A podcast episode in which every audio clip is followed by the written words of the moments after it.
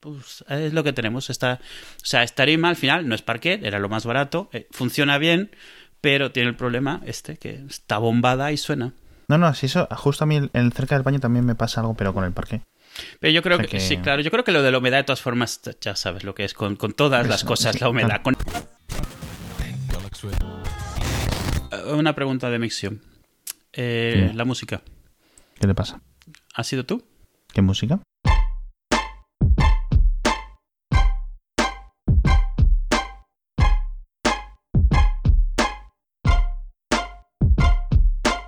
Esa música? Eh, nada, una de esas de Creative Commons que encontré por ahí. ¿Ah, sí?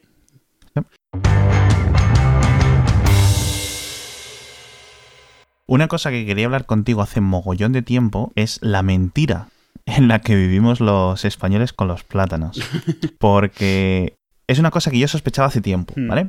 Sobre todo cuando aprendí que la, obviamente, en español se dice plátano, en el resto de idiomas del mundo, al menos a lo mejor dos o tres, se dice banana. Hmm. Y luego aprendí que hace años que en inglés existía la palabra plantain y en francés y en un montón de idiomas. Y luego dije, ostras, esta palabra se parece más a esta palabra. y una ex compañera de trabajo que era de Venezuela, le pregunté un día y me lo dijo. ¿Vivimos engañados, Edu? A ver, yo digo que sí. Me ha hecho mucha gracia que siempre que lo he dicho la gente se ofende mucho yo creo que existe un tema además de, orgullo nacional con lo de los plátanos y de llamar bananas a los que no son pues a ver eso es. O sea eh, ponlo ponlo eh, explícalo de base. a ver hay una planta de la cual todos los plátanos vienen hoy en día. O sea realmente hay cultivares y hay variantes pero realmente plantas como tal hay es realmente una sola. De lo que le llamamos nosotros plátano aquí. Eh, la banana es realmente el mismo. O sea, es una variante de ese, pero es el mismo. Una variante, no que sea una variante real, sino que cuando la gente te dice, no, este es una banana y este es un plátano, porque este es recto y este está curvo. Este es más largo y este es más corto. Este tiene más potasio, no sé qué. Se está refiriendo a, a una forma, no están refiriéndose a una planta diferente, que es lo que la mayoría de la gente piensa que está haciendo. Sí. Y, y, y, el, yo creo que el tema viene mucho de lo que tú dices. los términos son medio intercambiables en un montón de sitios. O sea, plátano, que significa de hoja ancha. Nosotros le llamamos así a la fruta, que en todos sitios se llama diferente porque normalmente lo que se reconocen son dos. O sea, son el que se come crudo y el que se come cocinado. ¿Vale? En México, por ejemplo, el que come, llamamos aquí plátano, allí también es plátano. Y el plátano macho es este que es verde, grande, duro, harinoso, que se come frito en, Venezuela, este es el que se come cocinado, es el plátano. Y ya está. Y el, el que le llamamos aquí plátano es el cambur. Esta cosa que te dice la gente, no, no, es que en América Latina se llama banana al plátano. No se llama banana al plátano. O sea, cada sitio tiene sus nombres. Banana principalmente se llama en Estados Unidos. Y en algunos sitios, muy pocos, puede que se le diga banana en América Latina, pero no. O sea, es guineo, cambur, plátano, o sea, muchos nombres. Pero en el fondo, la, diferencia son esos dos en todos sitios, excepto aquí. Aquí hay dos tipos de plátano, sin contar el plátano macho, y es el plátano y la banana. Y lo de la banana, para mí es, o sea, para la mayoría de la gente aquí, el plátano es el de Canarias y banana son las demás.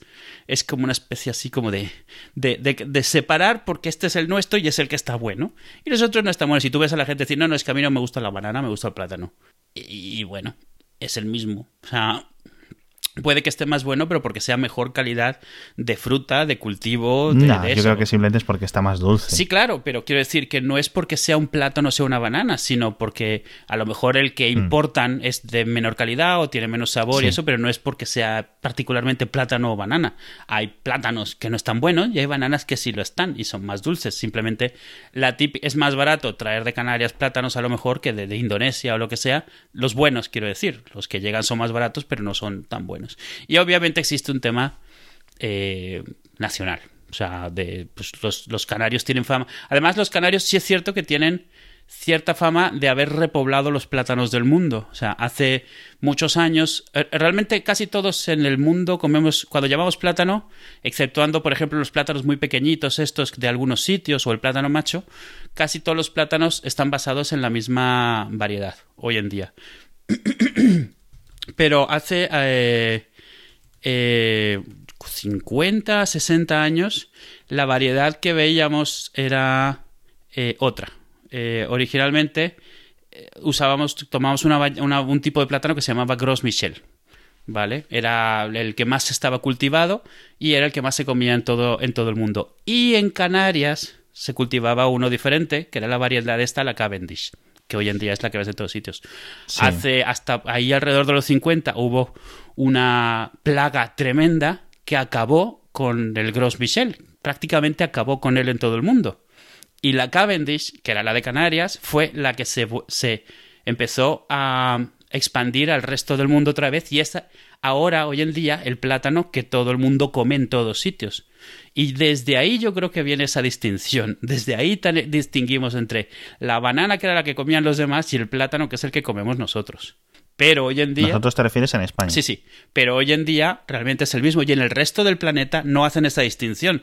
No es porque ignoren la existencia del plátano y, y, por eso le llaman plátano a su banana. Es porque realmente es el mismo desde hace muchos años. La distinción aquí la seguimos haciendo pues porque la seguimos haciendo. Eh, Entonces, pero yo lo que quiero saber es qué diferencia hay entre el plátano y el plátano macho. Realmente, o sea, el, eh, la planta realmente es la misma. Esto sabes que es un poco, es como la coliflor, el, eh, el, el brócoli. El brócoli, las coles de Bruselas, el, la, el, la col, el kale, que ahora está de moda la berza. Sí. Son todas la misma planta.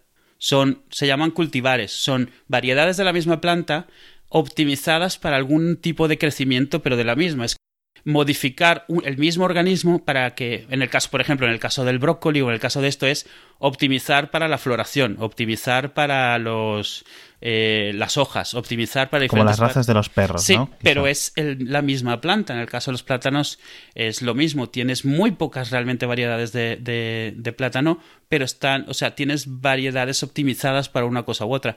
En el caso de las plantas es que no funciona como los animales. Tú puedes tener la misma planta millones de veces porque la cortas, la siembras y tienes la misma y es genéticamente la misma planta. Entonces, tú tienes ciertas variedades que siendo la misma planta están optimizadas para otra cosa y sigues cultivando eso. Es lo mismo que las manzanas.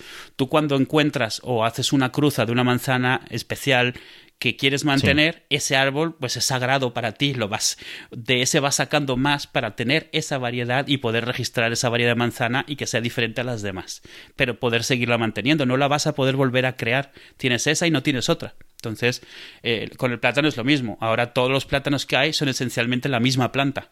Y el plátano macho es un tipo de ese plátano y el plátano que comemos es otro tipo de ese plátano, optimizados para una cosa u otra. El plátano macho no se puede comer crudo, o es asqueroso, es como comer una madera de, de, de, de corcho, pero cocinado en dulza y dependiendo si es verde o si está maduro es dulce o es, o es amargo y está muy bueno. y el otro es plátano, que, es, que no hay diferencia entre plátano y banana. De todas maneras, esto pues la gente nos va a dejar muy claro todo lo que nos estamos equivocando con esto sin ninguna duda, porque la gente tiene un tema casi religioso con el plátano y la banana. Ah, bueno, y una trivia que siempre me ha parecido graciosa. O sea, tú has probado el típico chicle de, de plátano. Sí, que no sabe creo. a plátano, pero tiene un sabor súper característico. Sí, vale, ok. E- Ese, e- ese chicle sabe al plátano Gros Michel, al que existía antes y que se perdió en esta gran plaga. Pues en su momento, cuando ese sabor se encontró, digamos, porque es un sabor artificial, no es natural, ese sabor sí. lo probaron y dijeron, sabe a plátano, y es que sabía a ese plátano, y es lo único que nos queda de ese sabor de plátano. Tú y yo nunca hemos probado ese Gros Michel, pero ese, ese chicle de plátano sabe a ese plátano que ya desapareció, no al plátano de hoy en día, que no, con el cual no, ni se acerca de sabor. Esto es como si un día desaparecen los lobos y solo quedan los chihuahuas. O, algo- o pega- pegatinas de chihuahua. Y dices, los lobos eran casi como esto, Era esto, era esto, amigo. porque lees la descripción y no tienes una, tienes una foto de un chihuahua sin nada en perspectiva, y bueno, o sea, los ojos no te dicen que sean tan grandes, pero a lo mejor es que no lo han mencionado, pero eran así.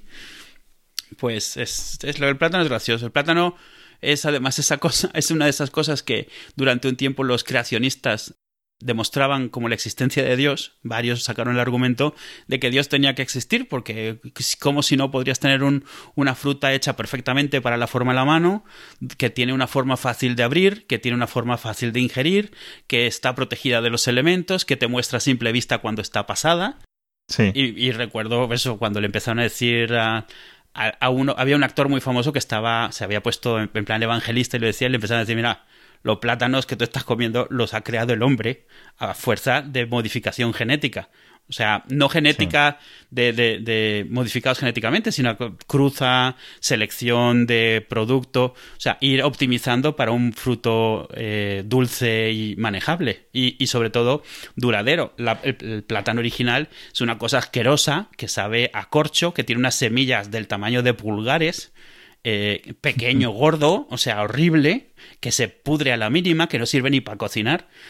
Entonces, oye, Además, de todas maneras, el argumento en contra es muy fácil. Dice, bueno, si creo este, también es el que creó las piñas. No sé qué decirte. bueno, no sé yo. Es que es eso, llamamos plátano a lo mismo que el resto del planeta llama plátano y llamamos banana a lo que el resto del planeta llama plátano, pero estamos convencidos de que todavía es un tipo de plátano diferente. Pero es este tema, esto, los términos cada quien los usa como le da la gana. En México plátano es el plátano, pero en, en Venezuela plátano es el cambur y el plátano es el plátano macho.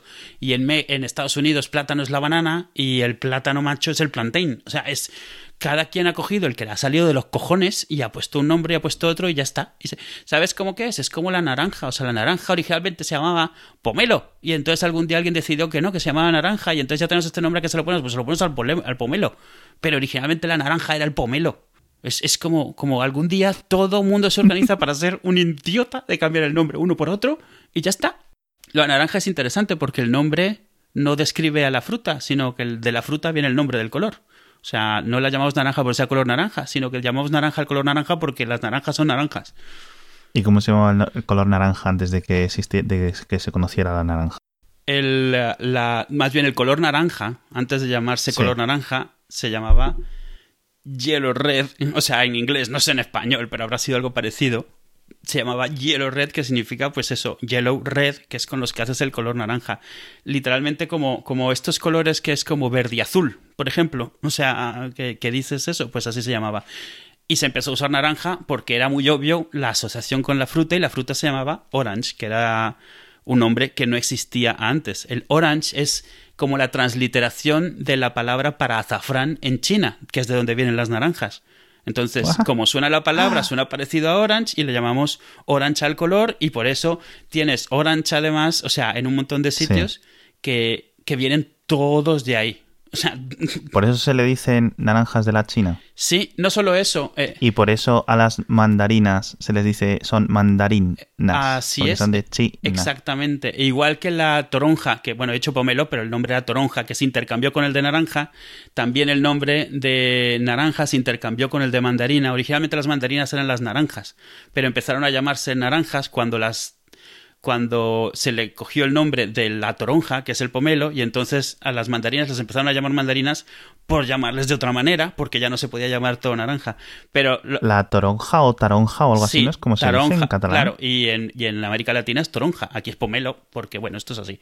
Y la Y por eso se llama así el tarangine. El tan no, tangerín mm, que tangerín, es mandarina y se llama así porque Portugal era quien importaba las mandarinas y las importaba por el puerto de Tánger. ¿Y la Clementina? La Clementina es un nombre local. Que es porque rima. Es por un, por un monje que se llama Clemente. Sí, pero es porque rima con mandarina y con tangerina. Es como.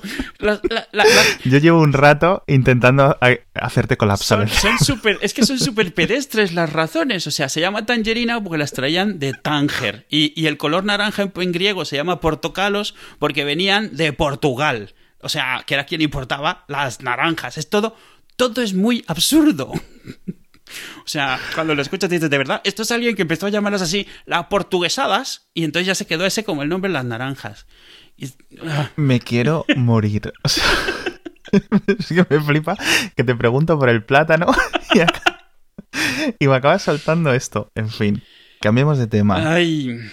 No, me hagas así, porque si no, empiezo, con las zanahorias y empiezo con, la bandera y la zanahoria. Bueno, olvídate. Escucha, aquí, y cambiando de tema, te tengo que dar la razón. No, no porque yo no tuviera o no compartiera la opinión, pero tú siempre has sido muy escéptico y muy anti televisores 3D. Yo nunca fui de una persona que dijera, no, a mí me parece que esto es el futuro, tal, pero no sé. Yo pensaba, digo, bueno, a lo mejor en el futuro, tal. Si, por ejemplo, soy un poco más pro o Le, le tienes más fe. Tengo, exacto, tengo más fe, por ejemplo, en, en las teles curvas, pero no por ningún momento. O sea, tiene un montón de inconvenientes las, tele- las teles curvas, ¿vale? Y por ejemplo, sobre todo yo sí tengo mucha fe en la realidad virtual Mm. de diversos tipos o la realidad mixta, aumentada, virtual, etcétera. Yo ahí creo que sí va a haber un hueco de consumer, del consumidor general en futuro. Bien. Pero las teles 3D yo creo que estaban súper abocadas al, al fracaso desde un primer momento. Igual que el cine 3D, ya que estamos en esto. Exacto. O sea, la, la- la diferencia es que el cine 3D, ahora cuando entró el cine 3D es la tercera vez que intentamos que el cine 3D triunfe. O sea, cuando yo lo conocí por primera vez, que es cuando fui a ver Tiburón 3D. O sea, A ver si me dices, la peli esta de los Lumière de un tren que te comía. yo cuando fui a ver Tiburón 3D estaba súper pulsado. No, tal, no sé qué. Y mi padre me dice, esto ya vino y ya se fue. Dice, "Esto- o sea, esto que vas a ver ya... O sea, nos pareció la mierda hace 20 años. Y digo, "Bah, no sabes nada. La tecnología ha cambiado mucho, papá. Las gafas ya no son mm, verde y az- eh, rojo y azul. Esto cambia mucho. Es verdad. Y me acuerdo que lo vi y era como, mm, bueno, no sé yo. O sea, un poco desilusión. Pues fui a ver esa, fui a ver un Sí. par más, fui a ver una de Jason, de esta de Sí. Viernes 13, y era como... Porque además vas a ver las pelis y lo primero que ves es que se están esforzando mucho para que veas el 3D. Te Sí. lanzan cosas a la cara, hay mucho acercamiento y dices, bueno. Y es cierto, duró poquito, o sea, no duró ni 4 o 5 años. Esta vez ha durado más, porque ha durado que casi 10 llevamos con, con 3D en los cines. Pero Yo te voy a decir que creo que sí, unos, unos 8 o 7, 8. Pero al final era, o sea, estaba claro que había como un push, em, no tanto por la tecnología, sino por un interés detrás de que esta tecnología Claro, funcionase. claro. Es decir, la han intentado ponerla sí, sí, y sí. hacernosla creer que iba a ser el futuro. Pero, y yo creo que era básicamente porque era una forma de que podías ir al cine y que te cobraran 2, 3 euros Claro, más. no, y yo creo que ha durado también un poco más porque se ha hecho al mismo tiempo que la televisión 3D y de alguna manera se han retroalimentado uno a otro para darse un poco más de fuelle. Pero la realidad es que ni el efecto es tan bueno ni el resultado es superior porque al final por narices en el 3D sacrificas un poco de claridad y sacrificas un poco de iluminación y te tienes que aislar de la gente con la que estás viendo. Yo siempre he sido un gran defensor de que ver la tele en casa, en el cine tal vez no, pero en casa es una actividad relativamente social si lo ves con más gente. Sí. Entonces cualquier cosa que... te- es, es también, yo por ejemplo no dudo que, que la realidad virtual va a tener un montón y la realidad aumentada también de, de usos, Sí. pero no lo veo en el salón. No lo veo en el salón porque significa separarte de la gente con la que estás viendo las cosas y además pues tener que estar en cierta postura con un aparato tal. Exacto. Y eso siempre No. va a ser un limitante muy grande, muy muy grande. La, la, la realidad aumentada, la forma que puede es que esté delante de ti siempre. O sea, eh, no estoy hablando de cosas súper miniaturas, es decir, un concepto de un- unas gafas, unas gafas normales como las que tenemos tú y yo, de, o sea, una- unas gafas de miopía, por decirlo así, en las que el cristal sea mágico y veas cosas en 3D, ¿no? Eso ya es una cosa, estamos hablando de 2050, si llegase a ocurrir, etcétera, cosas así. No, estoy hablando de que tú tienes un, un visor delante, en algún sentido, pero tú estás haciendo tu vida. Simplemente en ese visor se proyectan cosas. Eso es la- lo básico de la re- realidad aumentada. Pero eso no te quita de que tú puedas girar la cabeza y verme y estar hablando una, pues, como estamos hablando tú y Claro. yo. Claro, obviamente la gente no va a ir con un Oculus Rift por la calle. O sea, eso, eso no es lo que decir es- cuando exacto, decimos. es, es- por eso es que yo le veo más posibilidades a la realidad aumentada que a la realidad virtual como tal, excepto en ciertos ámbitos muy específicos. Pero, por ejemplo, yo no creo ni que la realidad virtual triunfe en tema videojuegos, por ejemplo. No porque no sea fascinante, Sí. es fascinante. Yo he probado el, Sí. el- el Oculus y la PSVR y es fascinante, pero a menos que juegues solo, es...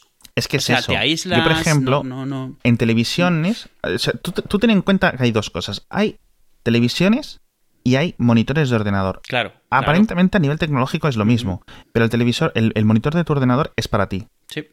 igual que la pantalla de tu Y smartphone. lo ves de cerca. La y televisión- interactúas muy diferente, tienes razón. Exacto. Entonces yo creo que sí que hay un hueco para la realidad virtual. Yo no estoy diciendo que en el futuro tú te compres un ordenador o eso, te eh, y, y en vez de comprarte un monitor te compres unas gafas de realidad virtual.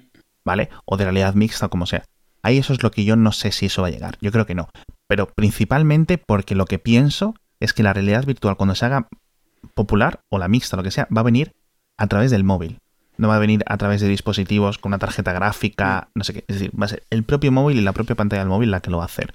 O de algún tipo de eso. Es decir, va a venir desde abajo. A lo mejor. sí. No va a venir desde arriba, desde la potencia, ¿vale? Va a venir desde la movilidad. Eso es lo que yo creo. Claro, de momento, el campo está tan abierto. ¿vale? O sea, estamos hablando de un montón de empresas. Por ejemplo, ahora están saliendo rumores de que Magic Leap, que es esta empresa en la que Google ha invertido, no sé qué, que tiene Sí. como 4.000 millones de valoración, que sus prototipos y tal, que están siendo un... O sea, claro, tú ves los vídeos de las demos que están hechas por beta, los estos venezolanos, Sí. venezolanos no, eh, neozelandeses. ¿Por qué he dicho venezolano a neozelandés?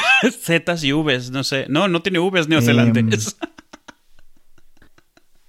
Venezolano. Sí, debe ser algo por la Z, Sí, pero la es como si fueran que en otro idioma se dicen parecido, mucho más parecido aún. Bueno, el caso.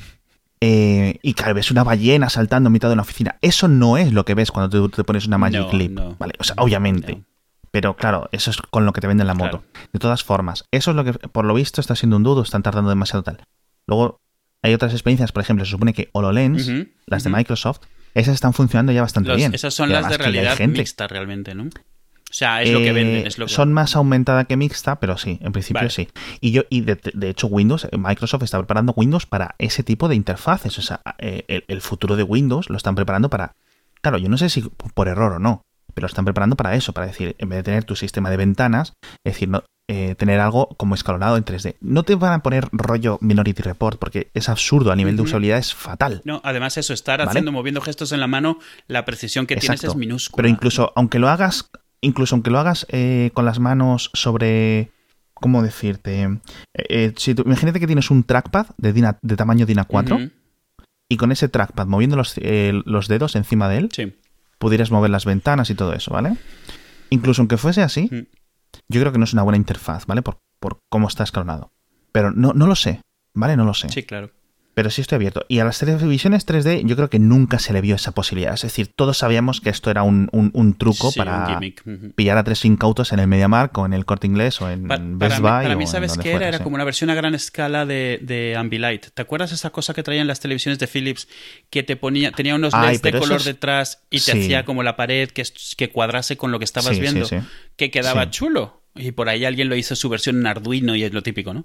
Pero sí. eso es un gimmick, no deja de ser un gimmick, es como algo para probarlo, pero a final de cuentas, pues o te cansa o no te compensa o te distrae más de lo que te gusta o Y que es una cosa que funciona bien en una demostración Claro, controlado, controlada, controlado, pero luego cada salón es de cada forma. Y las teles 3D, al igual que las teles curva, tienen este fallo y es que te limitan en cómo se pueden ver. Es El decir, se van a ver muy bien en un, sof- en un sitio del sofá, a una distancia particular.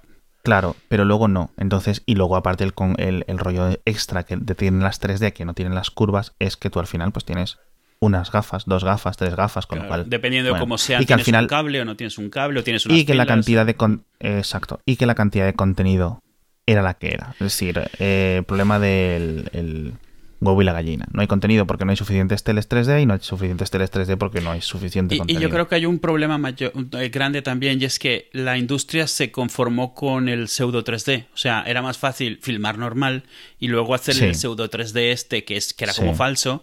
Y eso es como, de por sí la gente no está ya del todo convencida y además le das algo mediocre, porque se notaba y no Sí. quedaba bien y no era lo mismo que algo hecho en 3D particularmente.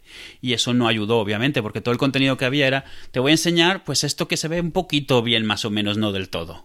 Es como, bueno, Sí, exacto. No es, por ejemplo, eh, yo creo de todas formas, aún así, la gran mejora desde que ahora todos tenemos teles 1080p, que sí se notaron Sí. una mejora con respecto a, por ejemplo, eh, la época del DVD, Ujú, por ujú. decirlo así. A los ¿vale? 480, sí. Sí. Eh, yo creo que, por ejemplo, el, el 4K HDR, ahí sí es una mejora. Y, y- y vamos viendo que cada vez hay más contenido. Y tú lo ves, en, incluso en un salón o en un. ah, perdón, en un salón de, de electrónica o en una tienda, en un escaparate. Tú vas y ves una tele 4K HDR y tú ahí sí ves la diferencia, puedes entender, ¿no? Eh, dónde está el extra de calidad, ¿vale? Y que no es una cosa que sea un gimmick, Mm. que, que está ahí. Eh, pero con las teles curva, pues sí, aparte tienen sus problemas. Por ejemplo, todo el tema de los brillos, el problema de las posiciones, etcétera. Yo no te sé decir si una tele curva se ve mejor o no. A mí me gusta cómo, cómo se ven Sí. las que he visto, pero claro, las que he visto son los modelos ultra grandes, ultra caros que no van a llegar a, la- a- a las tiendas o a las Y casas. no a nuestras casas, definitivamente. Sí, al menos de momento. Ahí, hablando de televisiones y de resoluciones, no tiene mucho que ver, pero Sí. sabes que tú sabes que, que Movistar, bueno, es, es como secreto a voces que Movistar capa el Netflix, por ejemplo, ¿no? El ancho de banda.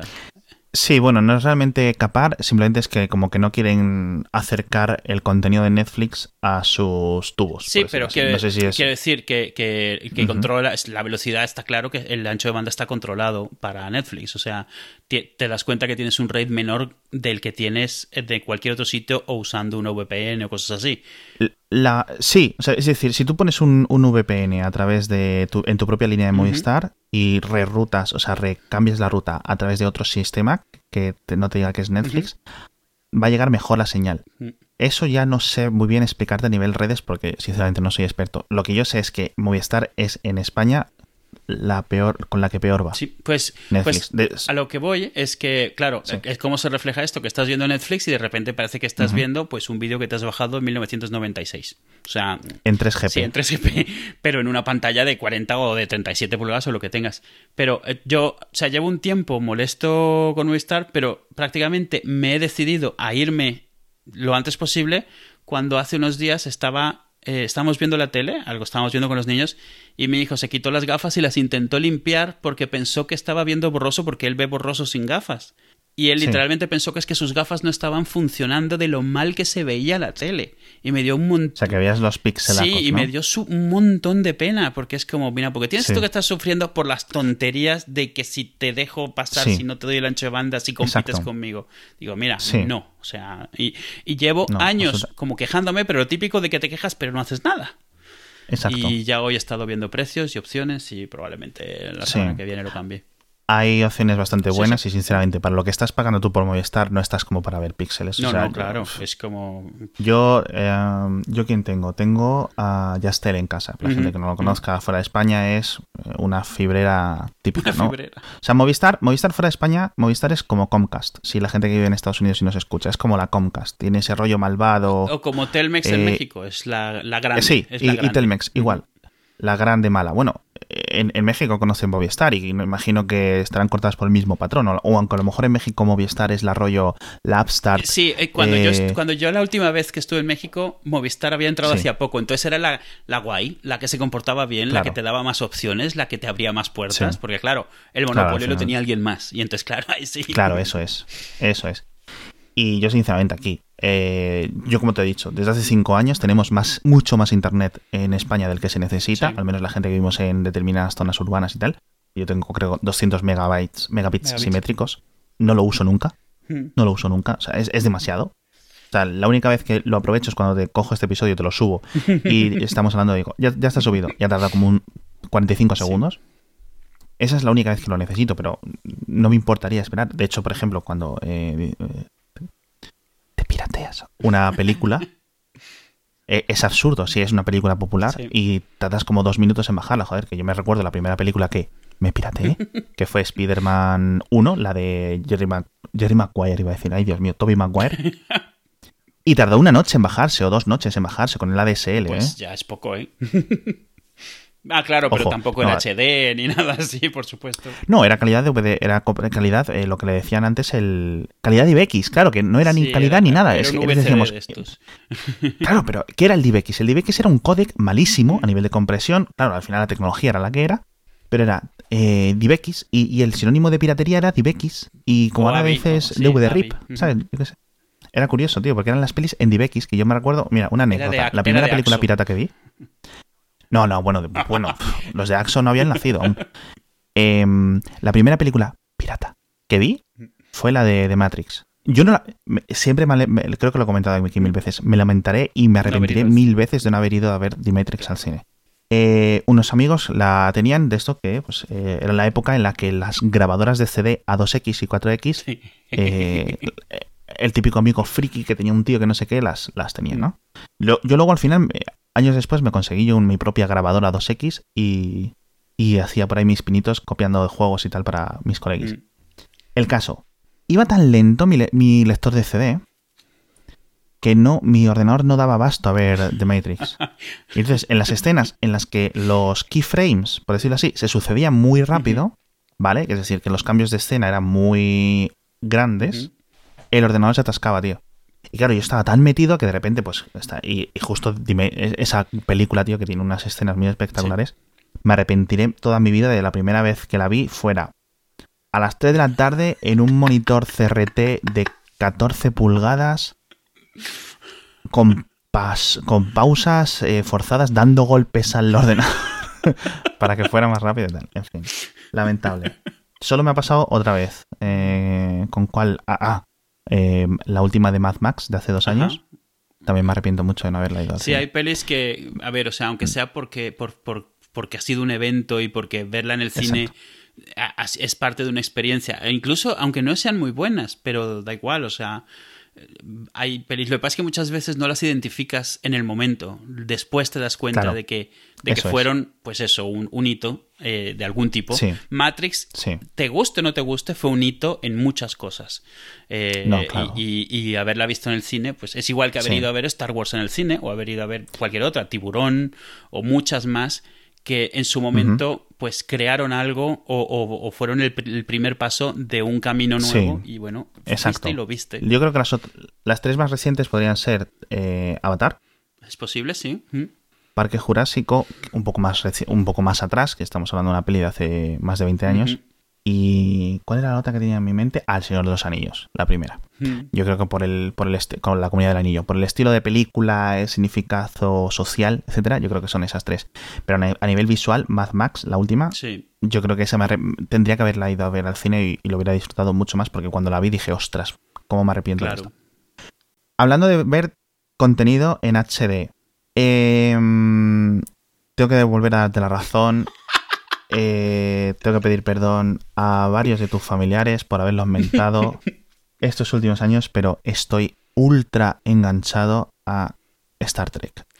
No. A Star Trek, ¿a, cuál de todas? A Star Trek The Next Generation. Es que han hecho un trabajo decir- fenomenal de remasterizarla, eh, honestamente. Claro. Wow. Ojo, ojo. Y te voy a explicar un poco de la historia mía con Star Trek. Yo Star Trek de las he intentado ver. Te lo has, juro. te has forzado, puesto- te has intentado, te has obligado. He puesto mi interés, he puesto mi alma, he- mi empeño en poder verlas. El primer capítulo de la serie original del 69, 66, perdón. Sí. Más malo. Mira. Mira. De verdad, malísimo. Dices, ¿cuánto Yo no sé lleva? si el ¿Tres resto de la horas? serie- Lleva tres horas de verdad, porque eso es lo que parece. Yo no sé- y, el segundo capítulo dije, bueno, a lo mejor es el primer capítulo. Me pongo, no, no, terrible. No sabes, no, no tienes ni por dónde coger. Dices, bueno, es que es la tele de los 60, es que era así, es que. ta-". Pero no así, te lo juro. Yo entiendo que pueda ser especial si lo viste en esa época o en los 70, ¿vale? Pero no. Y, y claro, dices tú, copón, han pasado 20 o 20 y tantos años entre una serie y la secuela. Sí. Entre Star Trek y Star Trek The Next Generation, que es la que estoy viendo yo, que la gente que no la ubique, es la de eh, Patrick La Stewart X. Jean-Luc Picard, Sí. que lo pronuncia en súper gabacho. Tiene un. Cada vez que lo aprovecha, yo no sé si el señor habla francés, es un señor súper sí, británico. sí. Yo no sé si él habla francés, pero de repente es Jean-Luc. No, no, sí, no- y además sí. eh, eh, se ve que hay varias cosas que él exigió y eso es pronunciar el francés puro, de, de vez en cuando saltar, soltarse con Shakespeare cada vez que puede, o sea, a Sí. declamar, está claro que, bueno. Pues esa serie, a ver, yo entiendo lo que dices, yo, a mí me gusta Star Trek en general, todo Star Trek y lo defiendo, pero yo admito que la serie original tiene un valor histórico. A ver, o sea, Sí. tiene un valor histórico, pero realmente las, eh, todo lo que es Star Trek no está en la serie original. O sea, la serie original es un experimento, es probar muchas cosas, tiene un montón de, de hitos también, de cosas que no se hacían en la época y que hoy nos cuesta Sí. apreciar. Eh, incluso tonterías como pues, el primer beso entre una persona negra y una blanca, este es en Star Trek, eh, un montón de crítica social que nos hacía en su momento. Sí. Pero sí. por eso su valor es histórico y su valor, o sea, como ciertas cosas. Pero toda la filosofía de Star Trek, todo esto que la gente que sí, la federación, el no hay dinero, estas utopías, este futuro, Sí. o incluso el que sea ciencia ficción intentando ser un poco más ciencia ficción, eh, o sea, medio intentando justificar todo lo que sucede, eso no sucede en la serie original. La serie original intenta, es tan seria como Batman del 66. O sea, Justo. es, lo que en inglés le llaman campi, o sea, es, no se toma a sí mismo demasiado en serio, excepto cuando se toma demasiado en serio a sí misma. Eh, de nuevo, es cosa de la época, con lo cual no puedes criticarla de su momento, pero hoy en día nadie debería ver como raro que la veas y digas, no puedo con ella. Es que no puedo con ella. Porque es normal. O sea, verla es pues como si te obligas a ver una ópera de, de ocho horas. Porque tiene cierto valor cultural, histórico, lo que sea. Pero todo en tu cuerpo de, de, de, gustos modernos te dice, para ya, no hay necesidad. Con que veas los GIFs te basta. O sea, no, te falta más. No, pero eso es cierto. Y me pasó una cosa eh, con The Next Generation que me pasó también con El Señor de los Anillos. Uh, yo El Señor de los Anillos lo he intentado empezar, lo empecé, lo típico. El libro, dices. A los 12 años de, todos tus amigos empiezan a fliparse con el libro, tú lo intentas leer, no puedo, no puedo, no puedo. Esta prosa. Al final a nivel a nivel a nivel prosa, a nivel escritor, Tolkien no es un gran escritor. de hecho, creo que está es, como consenso un poco de baja voz que no es un gran escritor. O sea, en el sentido literario, de arte literario. Es un gran creador de cuentos. O sea. Eso es, la el, eh, el, imaginario, la poesía, que ellos son partes que me saltaban directamente en los O la capacidad de, pensar todo un universo y hacer historias de él y que sea más o menos cohesivo y o sea. Otra cosa es que no sabe contar sus historias, pero son tan buenas que mucha gente no le importa que estén mal contadas, le importa que le enganchan. Le pasa un poco como a George Lucas. es eh, decir, mm, si tú coges y lees el guion de Star, de Star Wars, dices tú, pero qué tonterías eh. son estas. Pero luego el, general, el big picture. El resultado final, sí. Eso es. Bueno, eh, los libros, hay una parte que en las películas se omite, que es todo este tema de Tom Bobadil.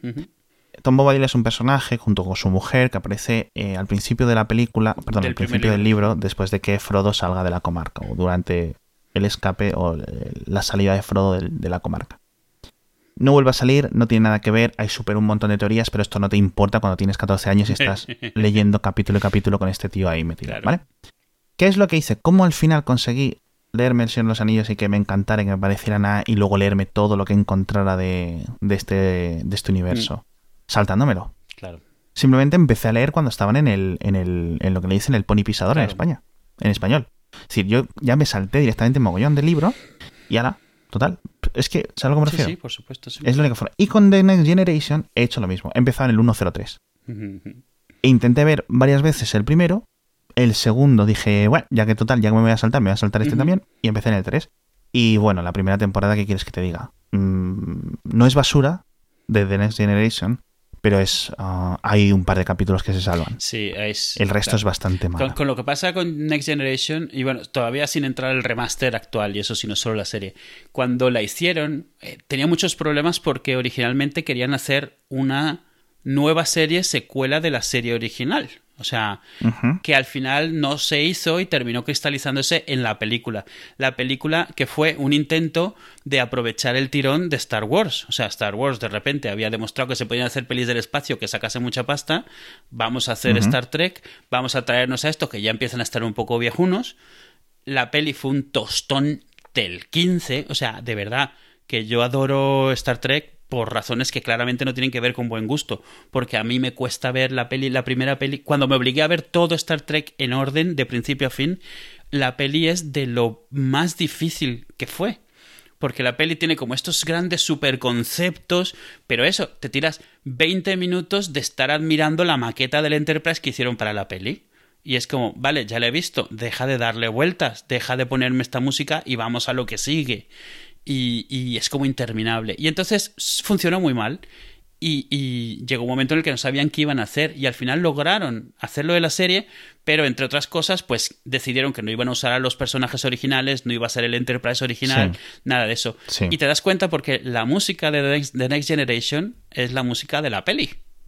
Ah, que a su vez, si mal no recuerdo, es la música que tenían pensadas para la serie hacía ya años. O sea, hay muchas cosas ahí muy raras, y fue esa primera temporada muy dura. De hecho, Jean-Luc Picard, no, Patrick Stewart, eh, él pensó que iba a ser una cosa que tendría suerte si acababa la temporada. El tipo ni siquiera canceló otros proyectos que tenía y ni siquiera se mudó a Estados Unidos para grabar.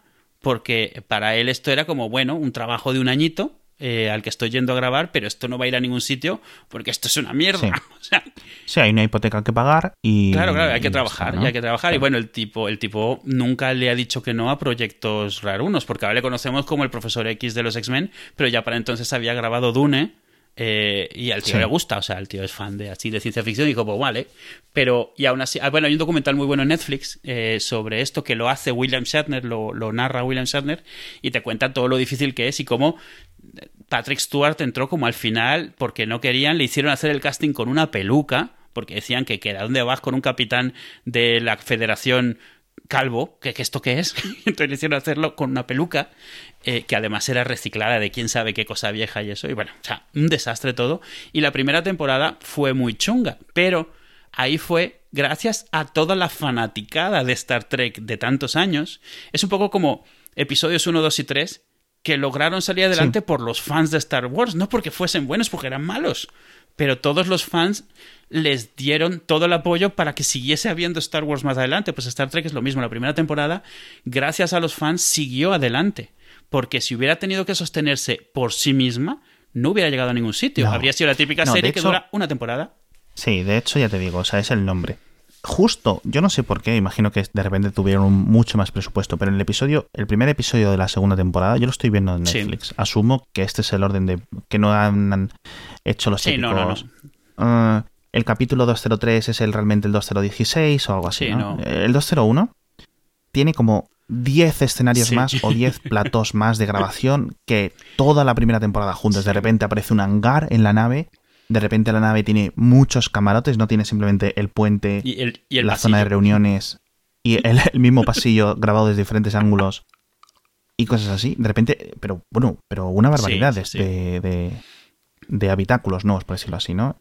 y, y- y- además ya tiene como eh, algo, algo que hicieron con Star Trek. O sea, es gracioso. A partir de la segunda temporada empezaron a haber fans nuevos. Porque la primera temporada de Star Trek no es como la serie original. La serie original no tiene casi nada de la federación, no tiene nada filosófico, no tiene nada utópico, no tiene nada. O sea, entre la serie original y Next Generation, Roddenberry, Sí. el creador, se empezó a meter en muchas movidas, empezó a leer mucho, utopías, eh, modelos de... No, hombre, en 25 años te da Claro, tiempo, no, ¿eh? pero que además se metió mucho en cosas de esas. De hecho, ¿sabes quién era amigo suyo? El de, el de la cienciología, el, el Hubbard, el Ron L. Hubbard, que alguna vez Roddenberry bromeó que él también podría haber si hubiera querido haber creado una religión, porque se Pues creó sí. toda esta serie, se hizo toda esta serie de filosofías y de formas de pensar y de utopías futuras y tal, pero eso no existe, no hay ni siquiera De una... hecho, en Futurama, Sí.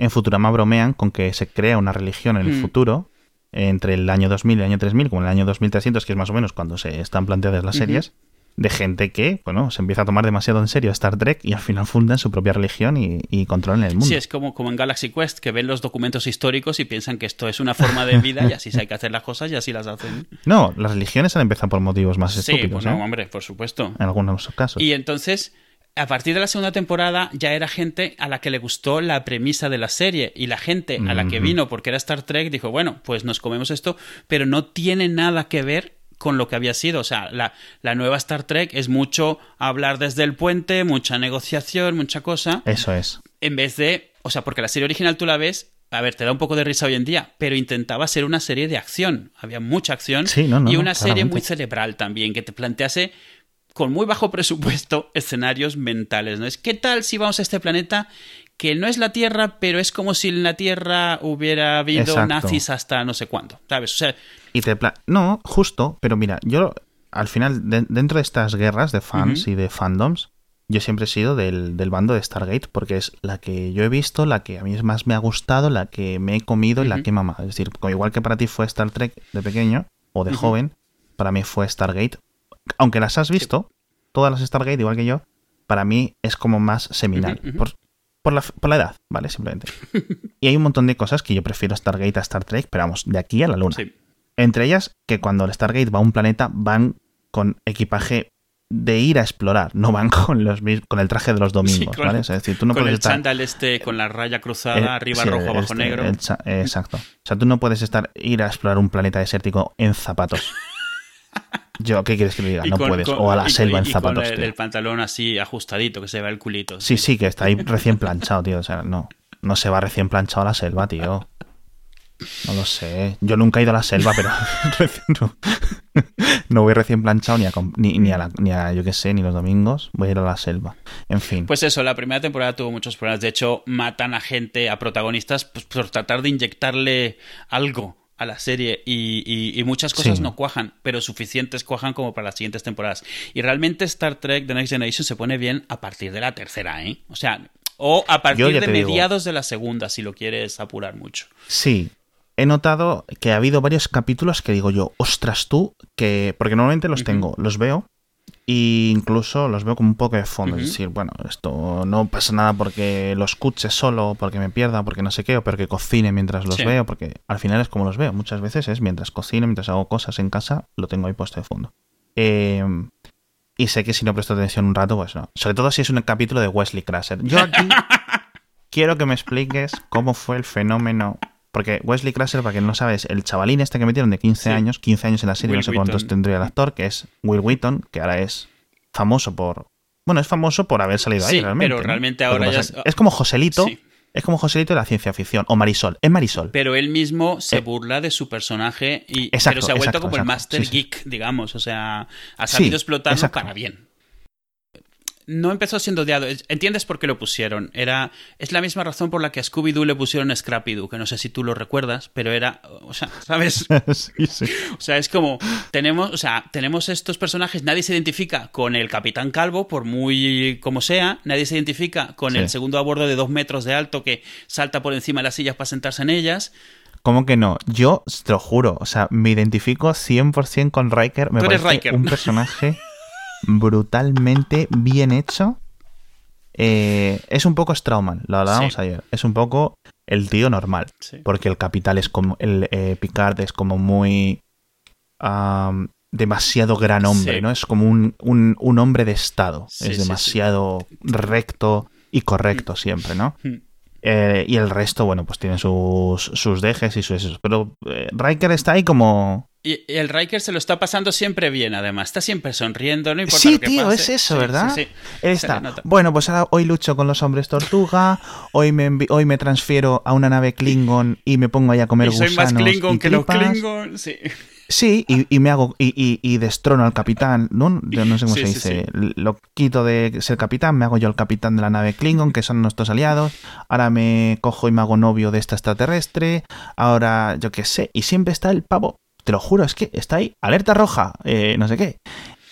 Y el pibe está con una sonrisa. Digo, Sí, pero se, ve que se lo está pasando pipa todo el tiempo. El Riker es muy buen personaje y, y- y además desde el momento que se deja crecer la barba en la segunda temporada, mucho más. No porque se la deje crecer, sino que, que se ve que además él como que se encuentra como personaje el actor Sí. y se ve que se lo, está, se lo está disfrutando, vamos, se le nota, se le, se le- nota a, a- a leguas. sin querer dar sin querer dar mucho la chapa ya sobre la serie porque la gente que la haya visto ya la sabe la gente que no la haya visto le da un poco igual está guay que me haya gustado porque mm, me gusta que tengo mucho para ver Pues esto es eh, yo a nivel de sociedad tendríamos que tener una palabra para este sentimiento es lo típico que seguro que en finlandés o en estonio Sí. o en Sí, o en no sé qué alemán, otro que tiene idioma también existe- palabras como muy de- Sí. de- de- de- del sentimiento particular de... Existe una palabra que significa esta sensación que sientes cuando descubres algo tan bueno y sabes que tienes mucho por ver, o mucho por leer, o mucho por experimentar, ¿no? Es como de repente descubres un hobby gigante nuevo para ti, ¿vale? Y yo sé que tengo. O sea, Star Trek, la original, no la voy a ver. A lo mejor veo alguna Pero hay peli, tanto Star Trek o- que a lo mejor no necesitas, o a lo mejor Claro, con que veas un par de episodios ya- de los que mucho se habla, Exacto. ya está. Tengo siete temporadas de esto, no sé cuántas de, de Deep Space Siete. Nine, que a lo mejor es una castaña. 7, 7 y 7 tienes. Sin llegar a Enterprise, todavía, que Enterprise. fueron creo que 5. Enterprise, que es eh, que me enteré hace poco que era una precuela. Aunque fuera la última serie echada, eh, emitida. Enterprise es anterior a la serie original, ¿eh? Sí, sí, sí, sí. Con lo cual tienen que hacer ciertos malabarismos para justificar por qué en algún momento Ah, bueno. la gente se empezó a vestir Esa es como se otra que te vestía. quería comentar. ¿Cómo se nota? ¿Cómo se nota que se van inventando las paridas capítulo a capítulo? O sea, explicaciones que de repente salen de la nada. El otro día es en plan, los Klingon aquí, yo una cosa que sabía. Eh, digo, coño, los Klingon no tenían esta cosa aquí en la Claro. cabeza. En la frente, así como rugosa. Y en la serie original eran eran tíos maquillados con bronceado. Sí, y además como tirándole a chinos, o sea, porque en esa época se llevaba que el asiático malo. Sí, exacto. Y de repente tienes unos Klingon que tienen como más, más presupuesto para maquillaje, ¿no? No tenían presupuesto para que Riker tuviera barba, que eso ya es en la segunda. Pero con el, con el bogavante en la cabeza. Y de repente te dicen, no, es que hace un siglo experimentamos con nuestra genética y nos intentamos inyectar no sé qué parida que nos metía genes humanos y no se nos quitó esta cosa. Y dices tú, tío. que no. Y, me hace mucha gracia porque hay un montón de gilitontadas así, tío, que me hacen gracia que es en plan, aquí no hay ni un master plan. Es como Lost. No, Lost estaba todo pensado desde el primer capítulo y JJ es una mente brillante o la de Prison Break, ¿no? Que estaba las, todo preparado, ¿no? No. Aquí cada uno vivimos a lo que nos dé y a lo que podamos hacer ese día y ya está. Y me gusta eso, tío. Todo esto venía porque eh, yo lo estoy viendo en maravilloso HD 4 tercios. En Netflix está en 4 tercios. Sí. Eh, pero bueno, la calidad es alta. He habido un proceso de remasterización, si me dices. Muy guapo. Y el otro, y ayer leí que la versión remasterizada de Voyager y de Deep Space Nine nunca va a llegar. O sea, ya han dicho que no, se van a molestar porque es muy caro para luego los DVDs que venden. O los Blu-ray que venden, mejor dicho. y, lo cual me parece un bueno. Pero ¿sabes por qué es? Le pasa algo parecido a lo que pasa a Babylon 5, pero al haberse hecho mucho después. Ah, bueno, lo de los efectos. Sí, a ver, desde el momento en el que los efectos se empezaron a hacer en ordenador, se hicieron para la resolución para 480 cuando tú vas a cuando tú vas a remasterizar The Next Generation tienes película grabada con los modelos a escala eh, pero eso es lo de menos hombre yo creo no con un tipo de proceso así. No no no porque eso es no es importante porque no vas a ponerte a hacer re-render de todo el 3D no, no, claro que no vas a hacerlo por eso digo que cojas y cuando haya ese, ese efecto simplemente hagas. Eh, que lo dejes. No, porque se nota muchísimo la diferencia de calidad. Se nota espectacularmente la, bajada de calidad. No, no, es, es brutal. O sea, eh, la diferencia se nota tanto que casi es mejor no hacerlo y mejor sacar una copia lo más limpia posible. Eso es.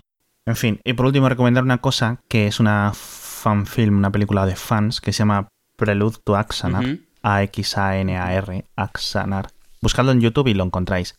Y es una película de... E, es el primer tercio de una película que hicieron. Y entonces Paramount les denunció porque básicamente al final la, realidad los denunciaron porque era una... Hay, muchas fan, hay mucho fanfilm de, de Star Trek.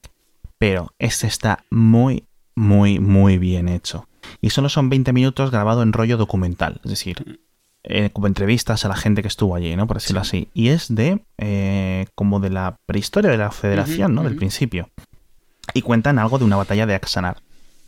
Son 20 minutos, es un vídeo de YouTube, lo podéis ver a 1080 o a no sé cuánta resolución. Está súper, súper bien. Es un buen ejemplo de lo que pueden hacer los fans si se ponen a ello. Porque se nota el amor de, de, hacerlo igual, hasta con las mismas deficiencias donde hay que hacer deficiencias, para hacerlo exactamente igual que lo que claramente están homenajeando. Sí, pero las escenas de... Hay, a ver, no hay grandes escenas de batallas en el sentido de, metraje, pero a lo mejor en 20 minutos hay dos minutos de batalla. Ese dos minutos de batalla no son al nivel de las películas de JJ Abrams nuevas, pero oye, están fantásticos. Eh, y el hecho... Entonces, bueno, Paramount denunció, CBS denunció, no sé quién es la, la, la productora y la... Y la la productora y la distribuidora fueron los que denunciaron y al final llegaron a un acuerdo que podían hacer dos películas más Mm, que no se pasaran de 15 minutos de duración o algo así. Y, sin monetizar en YouTube, es decir, sin anuncios. De hecho, el único banner que tiene la de Preludio es un enlace a axanarproductions.com, que es la web, para apoyarles a hacer las otras dos partes. Pero de nuevo, es todo amor al arte. Y vamos, está fantástica, es el único último que quería recomendar. Mm.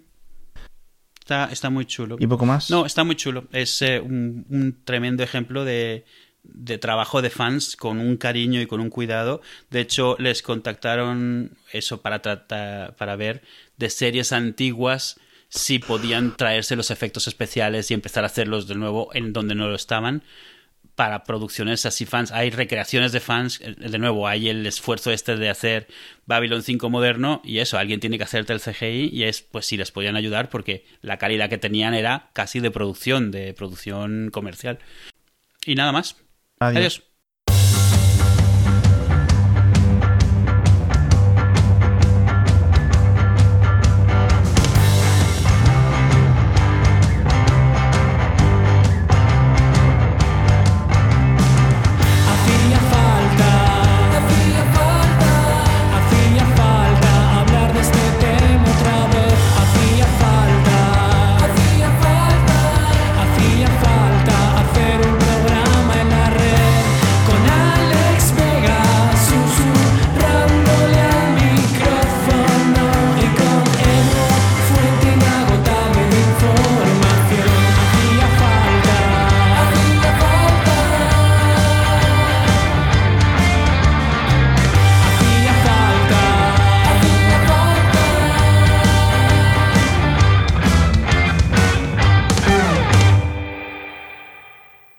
Pues esa, esa canción es un ejemplo muy bueno de, de, esto de habituación, de cosas que empiezas a escuchar y llega un momento en el cual las estás esperando. O sea, esa canción no es rítmica y está hecha así a posta. Y te choca las primeras veces que la escuchas, pero cuando llevas ya cinco o diez veces que la escuchas, la vas siguiendo y la vas repitiendo y luego ya la estás tarareando tú y te das cuenta de que es arrítmica completamente y no te debería gustar, pero es la, es la repetición. Es, es, increíble lo que nos hace la repetición. Lo mismo llega un momento en el que lo esperas. Ya. En, en México había un tío que se llamaba Paco Stanley, que era como un, un como buena fuente. Él tenía sus programas de estos de, variedad, de, de, invitados y tal, pero él siempre tenía programas que duraban como un par de años cada uno, porque el uh -huh. programa empezaba de cero, o sea, el primer episodio, sí. todo era nuevo eso. Pero a medida que iba pasando los, los días, era un programa creo que diario además, uh -huh. iban añadiendo frases, eh, eh, sketches, cosas, y de todos iban quedándose como frases, como, eh, y aquí es donde todos decimos, cha, cha, cha, y aquí es donde decimos, órale, ¿sabes? O sea, sí. como que se volvía como rituales y cosas ya. Entonces los que iban al programa, cuando llegaban como al año y medio, dos años, el programa ya no tenía sustancia, era una frase tras otra, tras uh -huh. una escena, tras otra, y la gente fascinada porque se sabía pues la rutina y se sabía lo que había que hacer. Y era, o sea, a mí me tenía fascinado. El programa no era bueno a mis ojos, pero me fascinaba el ver lo que creaba eso, la rutina. O sea, la, la rutina no, la repetición. Y siempre era a los dos años, cortaban, se esperaban un año y volvían a hacerlo. Y, y era súper exitoso el programa y la gente lo seguía en parte para ir viendo cómo se iba acumulando esta serie de frases, de chistes, de cosas que todo el mundo ya era como estaba esperando cuando llegaba el momento en el que saltaba esta cosa y el momento en el que saltaba aquella cosa. Y, y, y, y eso, alguna vez escuché a Siracusa en ATP mencionar algo parecido a, a Arment, que estaba cambiando cada dos por tres los soniditos de cuando entraban las cuñas y tal.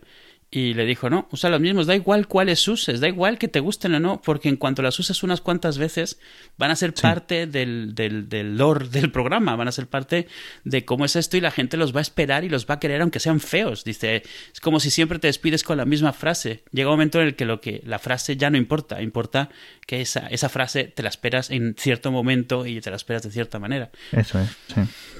Es un tema de estos psicológicos que son interesantes, pero bueno, o sea que los usamos sin querer en un montón de cosas, al final de cuentas. Probablemente alguna variante rara de tribalismo de este. Sí, puede ser. Puede ser.